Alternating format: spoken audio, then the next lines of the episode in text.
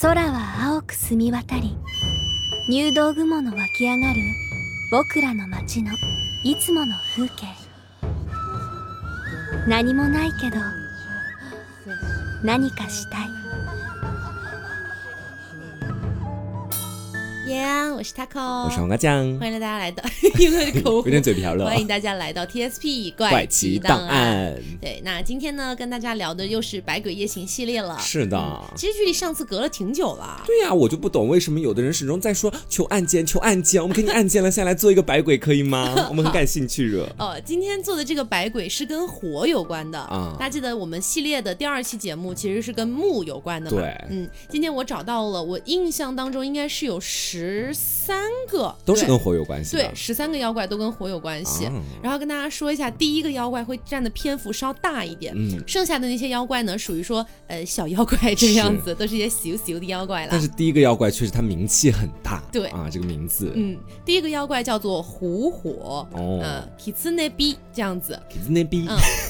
这个狐火哈，就是那个狐狸的狐。嗯，像这个东西呢，它其实呃在日本的民间也有另外两个说法，一个叫鬼火，一个叫灵火。哦是当嗯，当时日本民间相传这个东西就是狐狸点的火。啊我。记得你是不是跟我说阴阳师里面还有一个对，嗯、就那个大妖怪嘛，大家记得上一期我们在说大妖怪的时候，我跟大家着重的花很多笔墨，就说了那个玉藻前， 嗯啊，在阴阳师的设计里面呢，玉藻前的大招有一个技能就叫做狐火。啊，所以你通过今天他这么一说，是狐狸点的火，是不是跟玉藻前的技能也能够衔接对到一起？毕竟玉藻前的形象好像也是狐狸九尾狐这对样，子九。尾妖狐。嗯，那在日本的民间呢，据说有一个传说哈，嗯说是在除夕的时候，呃，在日本虽然也没多大嗯啊，但是说全国各地的这些这些狐狸都会聚集在一个地方，然后为他们的皇子，就狐狸族的皇子，哦，哎，然后高高的举起无数的火把， 天哪！哎，说场面是非常非常壮观的。嗯然后呢，还有一种说法是在昼夜交替的时候，嗯，我觉得如果看过《你的名字》这部电影的同学们，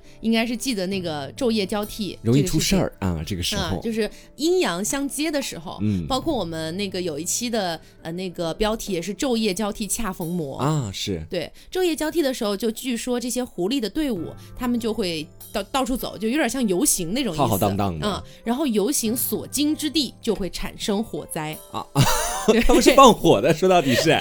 但是他们的放火跟刚才说那个火把其实没有太大关系，啊他们有可能会举火把，但是这个火灾更多的是他们从嘴里喷出来的狐火。啊，嗯对，而且这个狐火很有意思，就是很多人会觉得说，那是不是狐狸像龙一样就把火喷出来？哎，他们跟龙还是差点儿吧，其实。嗯，但是在传说里面其实不是这样的，嗯很玄。它是那个说狐狸的嘴巴里喷出来的气体在空气当中能够燃烧，啊，它喷出来的不是火，是气，但是能够燃，这样像是子。妖力这种感觉。对对对，然后说那种时候远远的看着那些狐狸，你只能看到狐狸的黑影嘛，看不嗯清楚，但是你可以清晰的看到它喷出来的火，哦，所以远远的就很像是一排火飘在空中那种感觉。其实是狐狸他自个儿在后面疯狂的 吹起喷火，对对对，杂技艺人嘛，这是嗯。然后除了刚才那些传说，还有一些别的。嗯有一本书叫做《响山著文奇集》，嗯当中呢就记载了日本很多当地的一些传说。有人说哈，这个狐狸是叼着马的骨头喷出来的火，啊，啊、然后也有的地方说是点燃马的脚指甲可以放火，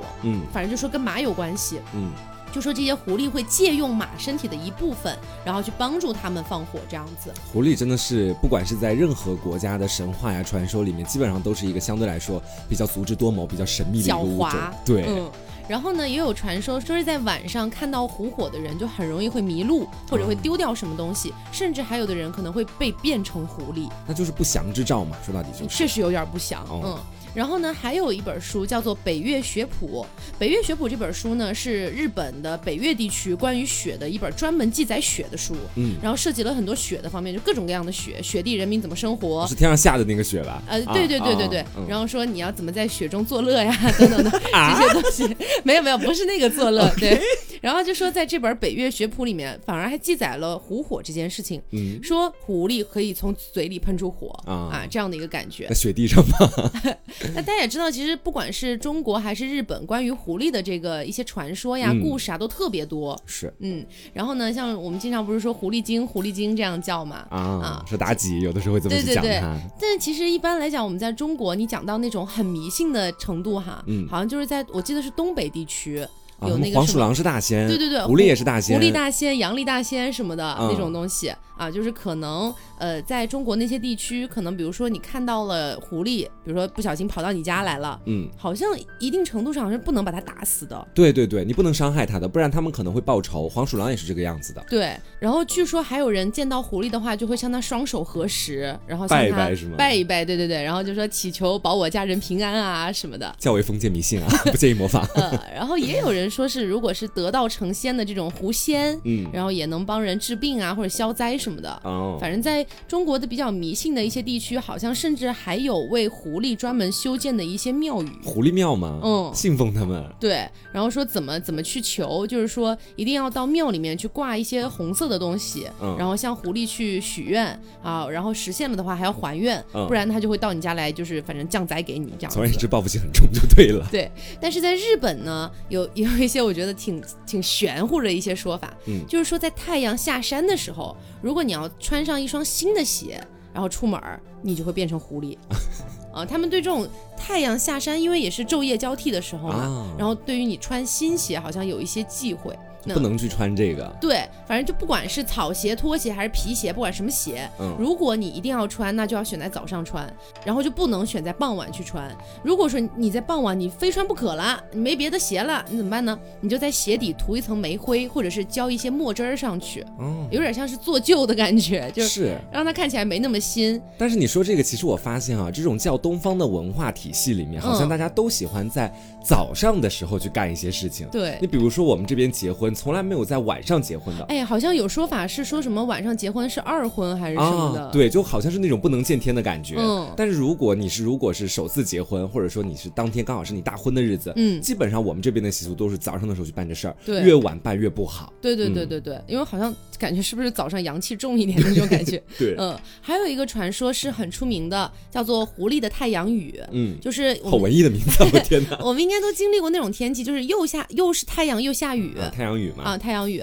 然后日本有一个传说，就是说这种时候就是狐狸在娶亲，你嗯，这个时候尽量不要出门，如果出门遇上了狐狸，你也一定要避开，不要让它发现你。哦，在一个黑泽明的电影叫《梦》啊，我有看过一个小片段，就是讲的第一个这个故事。在这个电影里面是好多好多个梦拼接起来的。嗯然后第一个梦呢，就是有一个小男孩儿，他妈妈跟他说了太阳雨这个事儿，说你可千万别出去啊。嗯小男孩儿呢不听话，他就跑到森林里面去玩儿去了。结果在森林里面就遇到狐狸娶亲了。啊，嗯，当时就是下着太阳雨嘛。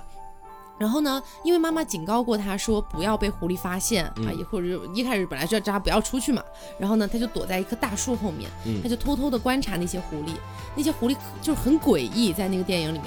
那些狐狸呢，就是有点像是矮矮的人，然后嗯头上有点像戴着狐狸的面具那种感觉。走两步就突然看向一个方向，走两步就突然看向一个方向好，诡异啊，这种很感觉诡异。然后我记得那个片段的结尾好像就是，嗯、我有印象不是很深了哈，大概是这样子，应该是有这样的一个画面，嗯就是说那些狐狸走着走着走着，到了一个角度，理论上是可以看到小男孩的了，嗯然后走两步，唰，看向小男孩了，啊，哦，好可怕！啊我我的就觉天得哪挺可怕的。但是你不得不讲，就是“狐狸娶亲”这四个字，虽然我其实对狐狸没有太多的了解啊，嗯但是我对于“狐狸娶亲”这四个字有种意外的熟悉感，啊，为什好么？像它是不少影视作品或者说是那种悬疑神话类型作品的桥段。哎，它里面对，都会碰到这种狐狸抬着个轿子， 然后呢一颠一颠的去娶亲， 这种感觉。但是你刚刚对他那个描述，他走两步要回个头，你好像从一个比较正经的角度去想，很可怕。嗯那。你从一个滑稽的角度去想，不也很好笑 吗？走两步颠两下回一个头，这种感觉。嗯，然后日本还有个地方叫大野郡，嗯说这个地方有一个男子哈，有一个传说故事，说呢他是在荒野当中遇到了一个超级美女这样子，哦啊，两个人就是一见钟情啊，然后妲就己是二代呀、啊就结婚生子了。但是谁知道呢？他的妻子其实是狐狸变成的。啊，那有一天呢，妻子就突然现原形了，就跟那个白素贞变成蛇了那种感觉一样，变成一只啊狐狸。 然后就像狗一样叫了几声，嗯然后就回到了荒野里面。是但是丈夫其实是爱她的嘛，嗯这时候不死心啊，就呼唤狐狸说：“请不要把我忘了，我们的孩子还需要你的照顾，赶快回来睡吧。”是是个感人的爱情故事、啊对，然后最后这句“赶快回来睡吧”，用当地的他们当时的一个方言，听起来特别像 kitsune，然后跟这个狐狸的发音也很相近，啊所以说好像有种说法，就是说这个“狐”的这个日语发音就是这么来的，就狐的日语翻回译来睡吧， 回来睡吧， 这不就挺浪漫的呀？其实挺浪漫的，嗯。嗯，然后我们之前也讲过，就是日本的百鬼受很多中国文化的影响嘛。嗯然后大家想到狐狸的话，会想到哪一本小说呢？嗯聊斋志异》对，《呗聊斋》吧。啊然后就是当时中国人就觉得说狐狸是特别聪明的嘛，然后特别嗯狡猾，特别是通人性这种感觉，所以就呃那个日本那边也就有一点继承这个感觉了。嗯然后就有很多的故事都是那种娶了狐狸，但是最后知道了原来妻子是狐狸之后呢，哎，就可能妻子就羞愧啊或者什么的，是不愿意再见丈夫了。上回写了但是本《白狐传》，但是每到这种就是很繁忙的要去做农活儿的时候，嗯这些狐狸的妻子还会回到家里面来帮丈夫做一个收割的工作。他们还是会报恩的。，对，嗯，所以呢，其实狐狸有一个农耕神的一个一个形象在吧？哦啊、一会儿会跟大家讲到有一个神叫道贺神，对，哎，这个在阴阳师里其实是有一个对照的，嗯在阴阳师里有那个 SSR 式神，就是玉转金啊，嗯应该是这么读的。然后它的 SP 形态叫道和神玉转金。啊我当时一直想不明白，我说你是神是就是神呗，它脚下围着好几只各种颜色的狐狸。嗯我当时想不明白是这个，对原来它跟狐狸还有渊源。，对，是这样。道和神是日本神话传说里面主管谷物和食物的一个神，他就是主管丰收的嘛。嗯所以说他呃，在传说里面，他有的时候是以男人的形象出现，有的时候是以女人的形象出现神。都是这样的。对，甚至有的时候还是一些一些昆虫啊、蜘蛛啊什么之类嗯的、这样子。然后他有两个固定的随从，都是白色的狐狸。嗯啊，，所以狐狸就有点像是这个道和神的神使这种感小觉跟，班儿算是。对，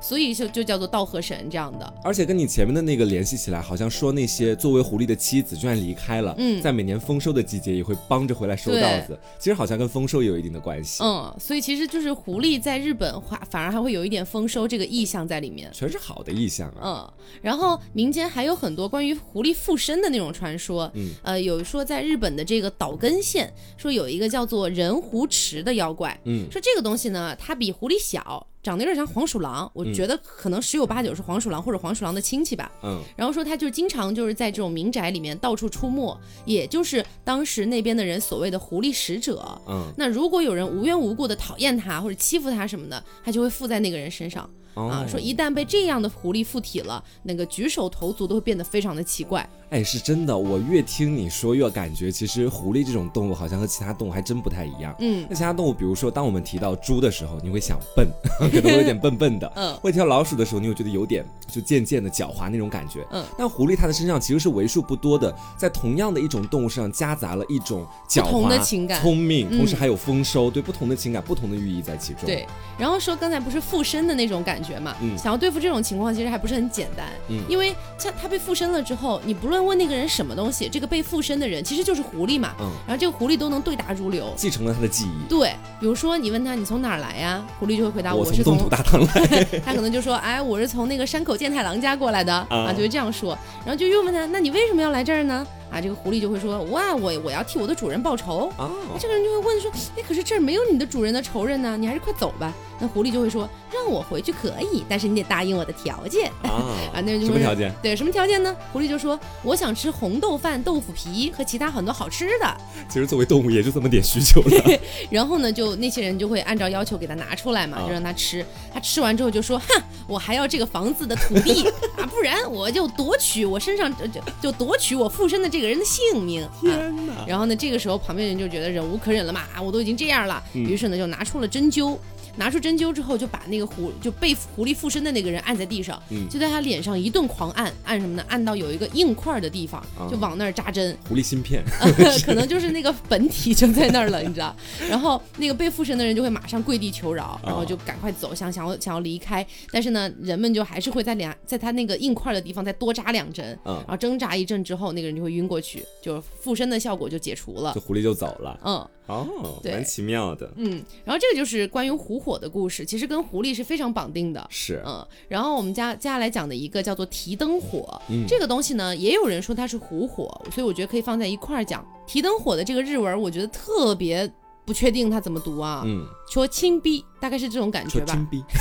听起来有点像骂人，不知道为对呀什么。说这个火呢，是你在夜间的那种田间小道上面会看到的，它是嗯高高低低漂浮着的那种火光 也。是狐狸在后面吹着的吗？也不也是嗯不吧知？道，就因为看着特别像是有个人提着灯笼在走，嗯，然后所以就叫提灯火。但是当你一走近，它就不见了。哦，是这样嗯蛮神奇的，还有神秘感呢。然后也有人说是在四国的德岛县是目睹过数十个这样的提灯火，嗯，所以就有人说可能是狐火。火，因为有数十个堆在一起，很像是狐狸那种游行的感是觉。，嗯所以有可能他其实还是那些狐狸在背后搞的鬼，说到底就是，对，嗯，嗯，那刚刚跟大家讲的两个都是跟狐狸相关的，接下来我们来聊一下跟车有关的这个妖怪吧。嗯，其实说到跟车有关系，我们与其说它跟车有关系，不如说它跟车跟火都有一定的关系。啊，对对对，对，那我们说第一个呢，接下来要跟大家讲的跟车跟火都有关系的妖怪啊，叫做 火车。它不是你去买高铁票、火车票坐的那个嗯，它是一个名正言顺的、很实际的妖怪。它其实是火之车这个意思，啊对日文叫做卡夏。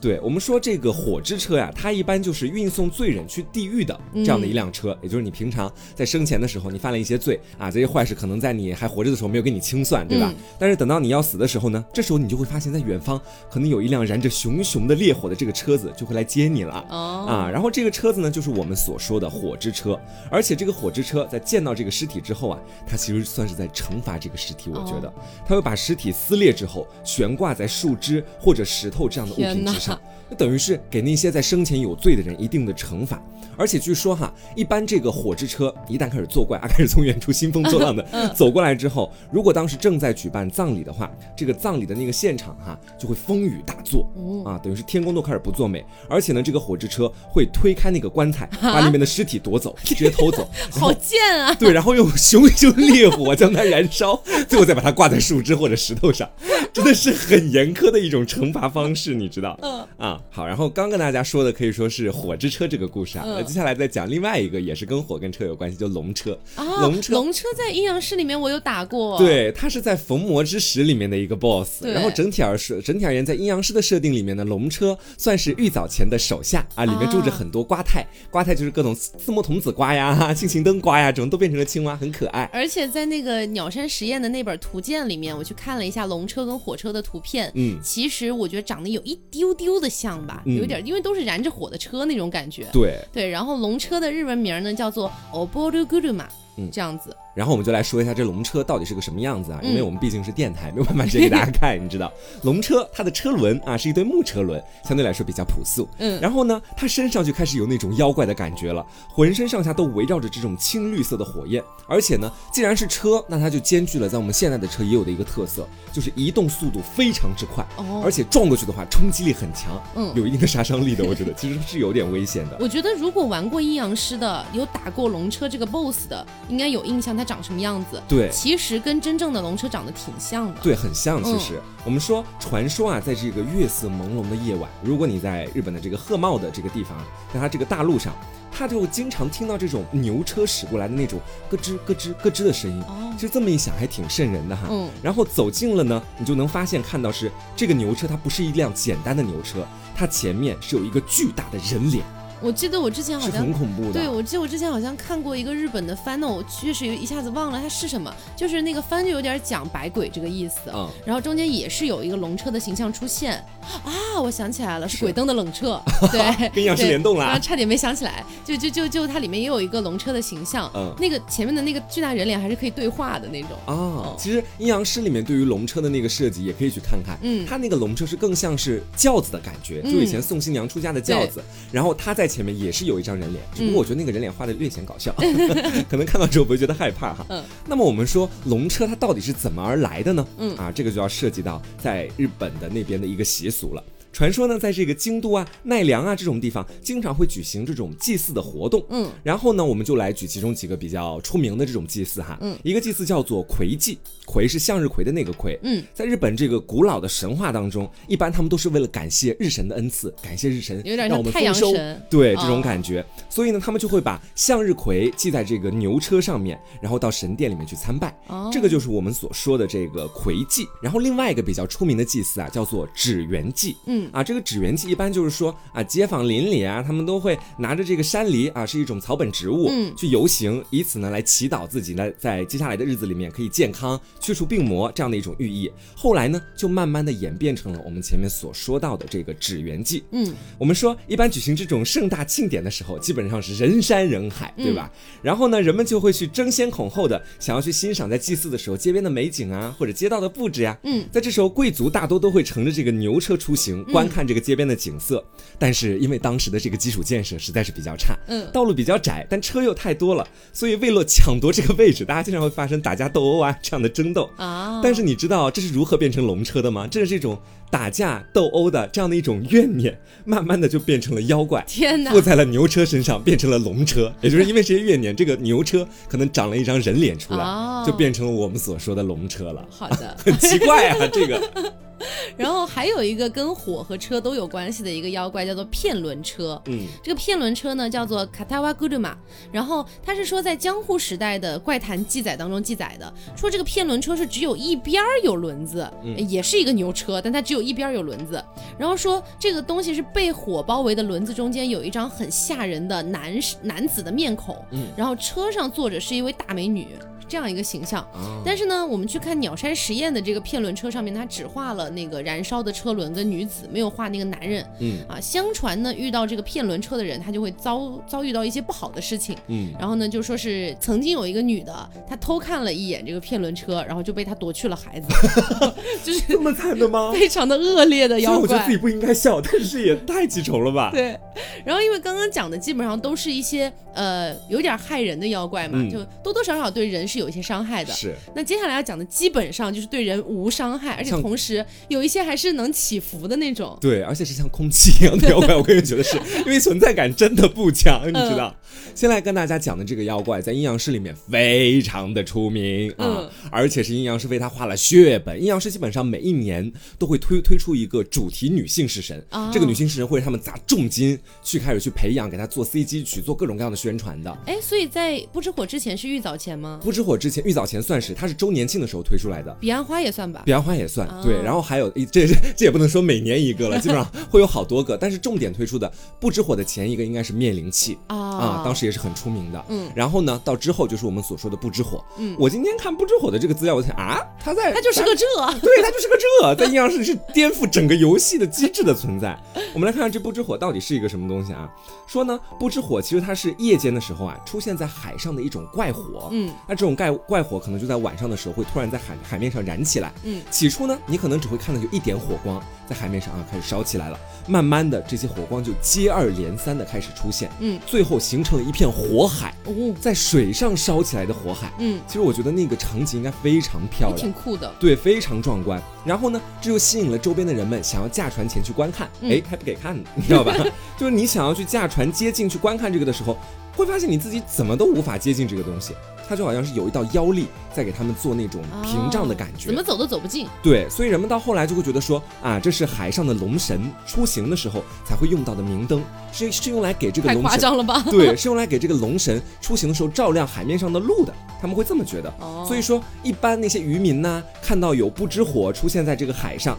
他们就会禁止出海啊，。是因为觉得海上的龙王、龙神对也在出行了，我们要让道。对，而且大部分渔民可能都比较信奉龙神这个东西，啊还是不要去触犯它这样嗯的。，那我们之前好像讲到过那个辉夜姬的故事里面也是这样啊， 说要去这嗯拿龙宫里的一个什么东西，对吧？跟龙宫也有关 系，对其对实对。，嗯然后我们说，还是要走进科学一下的 啊。嗯就是现在的调查呢，都说啊，这个不知火可能就是一种海市蜃楼的现象啊，它没有可那能么是别的地方着火了，或者别的地方的那种灯光啊、或对者火光什么的影照射到了过来海。面上，嗯再被人们看到。然后呢，在日本的这个日本书记啊，以及其他的几本相对来说比较有名的这个风土记里面，嗯都对不知火有记载。说是这个景行天皇当年去征讨这个九州南部的熊袭这个地方的时候啊，嗯就到达了熊本八代海的这样的一带，就海边，嗯啊，他亲眼看到了不知火，然后呢，就把这个地区命名叫做火国。哦其，实听起来真的，我觉得很酷，可能也是因为我看了阴阳师 CG 的缘故。我也就不知你火的当时也给 CG 我看了，我记得他好像也是有一个走到海边的一个一个对一个步骤的事，然后在海面上跳舞那个感觉。嗯对，这就是他阴阳师其实改编了很多东西，他把它变成了一个具体的女性角色，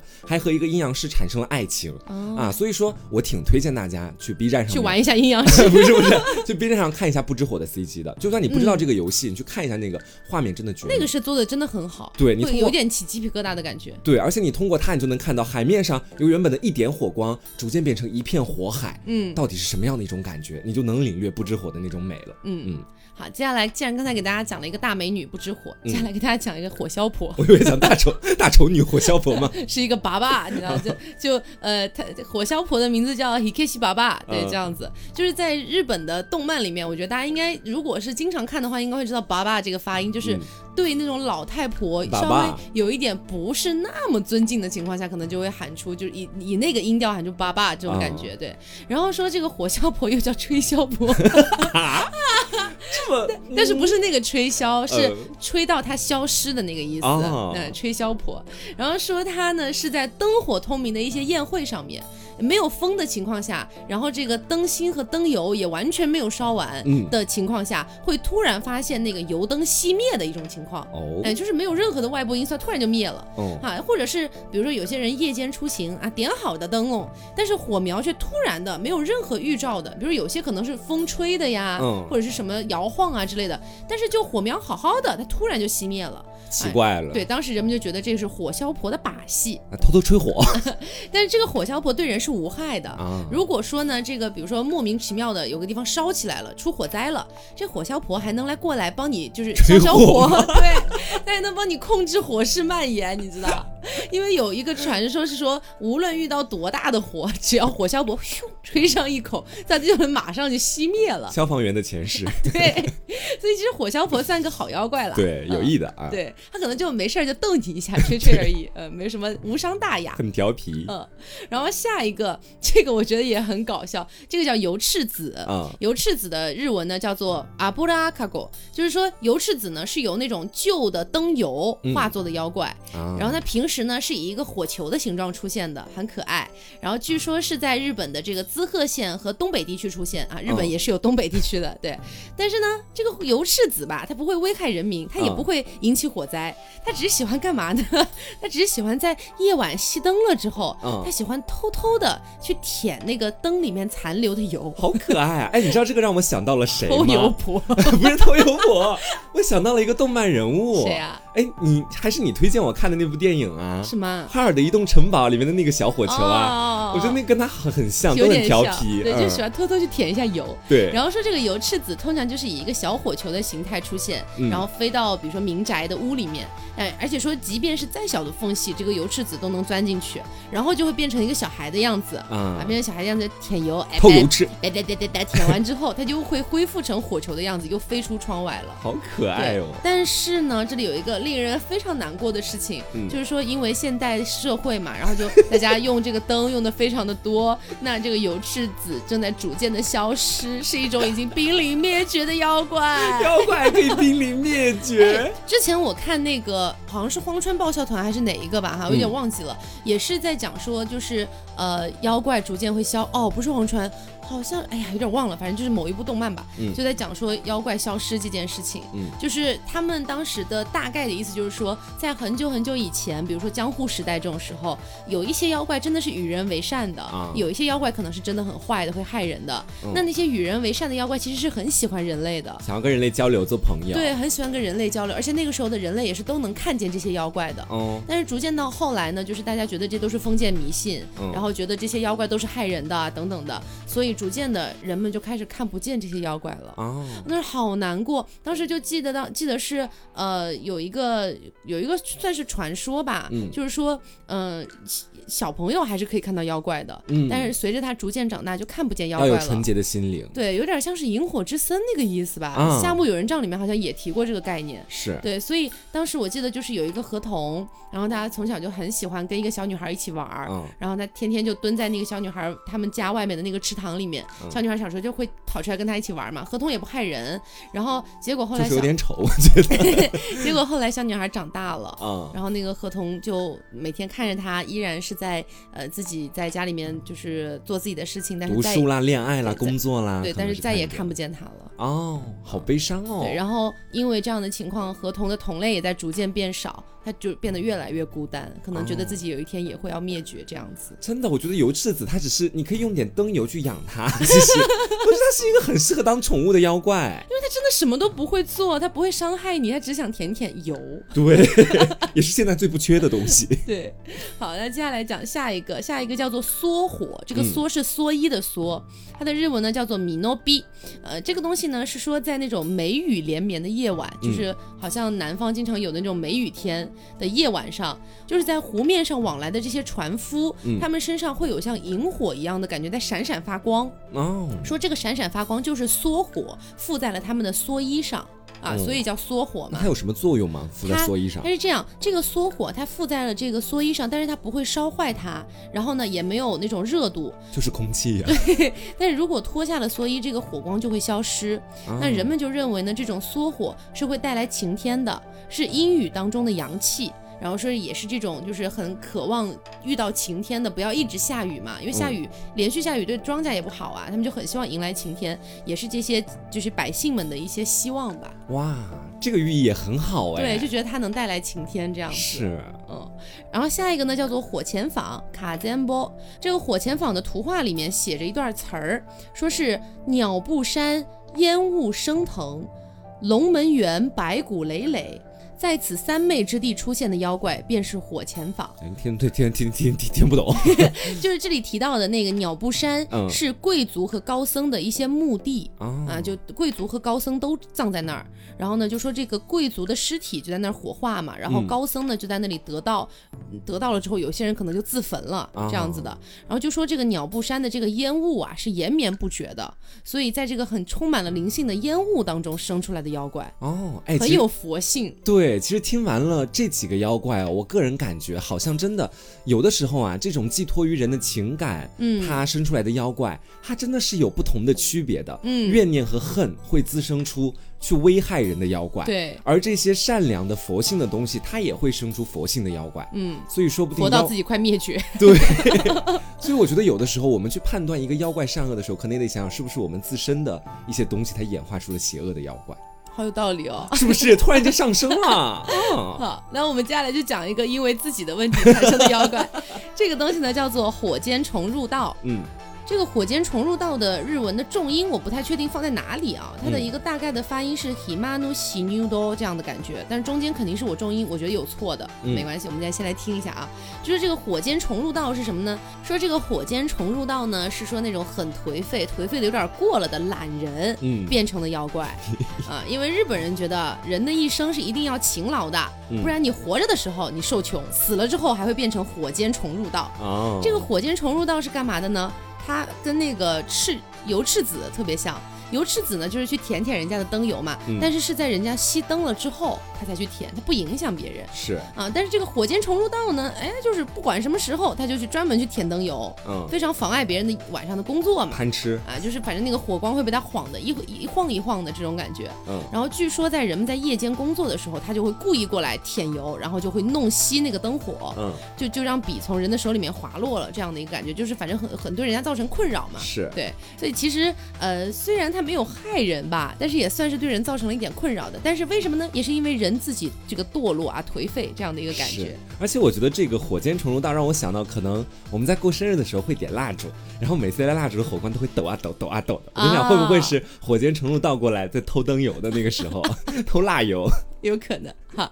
啊，下一个叫做木之火，嗯木是坟墓的木，它的日文发音呢叫做 hakano hi，嗯，然后说是在杂草丛生的，无就没有人管理的那种荒墓里面吧，嗯 然后说是当时在江户时代有一本怪谈叫做《古今百物语评判》，当中就记载了一个关于木之火的故事，说是在西寺町的一个墓地里无故的就着火了。啊，哎，说怪异一现座对，说一座那个就是连经文都已经看不清的五轮塔，突然就自己烧起来了。哦，有人认为呢，这可能就是埋葬在这里的一些死者，他们身体当中的那个灵去燃烧的一个缘 故。突然走进科学，让我对它没有太多的兴趣了。好，那接下来就是最后一个妖怪了。嗯，最后一个妖怪呢，叫做青鹿火。名字好好听啊！它的日文名叫做 Aosagi no hi。嗯，呃，青鹿火呢，其实就是在夜晚的时候围绕在苍鹭身上的，就是一种鸟儿，嗯围绕在苍鹭身上的一种类似于火焰一样的那种蓝光。啊，据说呢，青鹭活到一定年龄之后，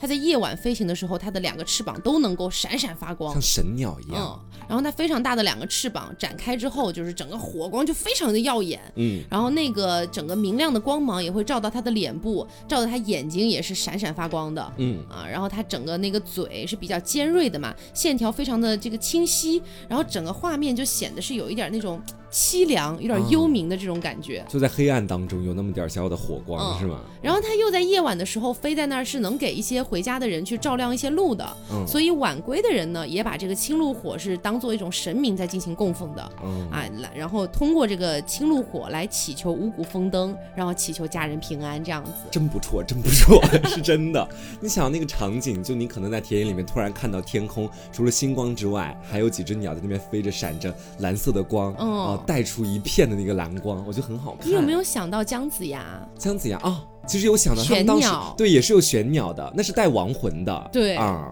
但是那个那我感觉那感觉应该差不多，有点像，就是看着漫天的星空，然后突然有一只蓝色的大鸟飞过去。很梦幻的场景了。嗯嗯那我们刚刚讲了这么多的一些关于火的妖怪，嗯黄瓜酱，你有没有最喜欢哪个妖怪？其实我私心里面我会有两个最喜欢的妖怪、哎嗯哼一个最喜欢的是我本身可能是基于《阴阳师》这款游戏的一个信仰，哦我你猜应该到了知道。不知火是吧？对，因为这个游戏人物其实对整个游戏，包括我个人对于那种很二次元的游戏的认知有了彻底的颠覆啊真的太好看了啊！嗯包括它中间 CG 里面的一些动画，真的让我真的今天看到了这些不知火，比如说小火光变成火海，嗯脑子里马上就有画面，是美的。嗯另外一个呢是我出自于私心，我很喜欢可爱的东西， 油赤子。你这在跟我抢哎、我也觉得油赤 你子也想好用柿子可爱吗哦？。我也觉得它很可爱，其实就是偷偷舔油，也可以当宠物养，多好呀！其实啊嗯，那我这边除了油赤子之外，我还其实还挺喜欢青鹿火的，啊，你是太美了。联系到姜子牙里面的那个玄鸟，想想有那个画画面了。对呀、嗯那有没有最不喜欢的？最不喜欢的，我最不喜欢的其实应该就是我自个儿第一个说的那个火车了。 我觉得这个，首先在名字上容易给人歧义，其次它真的不是一个好的预兆。我可不希望我在将死的时候突然看见一辆车向我跑过来，浑身着着火。人家说是最不可赦的人才会被这样带走哎。会会有误差吗？ 到时候说要来烧我，那我该怎么办 啊，我最不喜欢的应该是骗轮车，啊我？觉得他好贱哦，因为在故事里面的记载，他并没有说他经历了什么事情，是嗯为什么才要这样，感觉就像特别像是那种无来由的，我就是是要要报。复你、啊对，。我就是要报复你。他有一个女人，只是偷偷看了一眼，就把人家孩子抢走了，看看你怎么啦，不能 看啊！觉得好坏啊。 嗯啊，其实今天就是跟大家聊了一下关于火的这样的一些妖怪，嗯，然后之后的话可能会做一些关于水的，啊，是的，啊关于金属的啊、嗯等等的金这木样水火土嘛。哎，对对对对对。其实说到水，我突然就想到水里面，我们肯定是要跟大家讲合同 的这种感觉。但合同已经讲过了耶啊。前面已经讲了吗？第一期你不在的时候已经讲过哦我了，不嗯，反正就是呃，我记得在第一期的时候也跟大家讲了一些别的，像夜缘火、嗯姥姥火、呃灯笼火、瓶子火，哎，没好像有没有灯笼火，我不记得了。反正就是呃，在第一期的时候也跟大家讲了一些关于火的，然后因为那个时候已经讲过了，所以就没有放到这边再来讲一遍。嗯那大家如果就是对火的这些妖怪还是有一些兴趣的话，也可以去回听一下我们第一期的百鬼的系列。嗯，好，那今天节目就是这样啦，希望大家可以喜欢。嗯，那我是 taco，我是王瓜酱。那我们下周再见喽，拜拜拜拜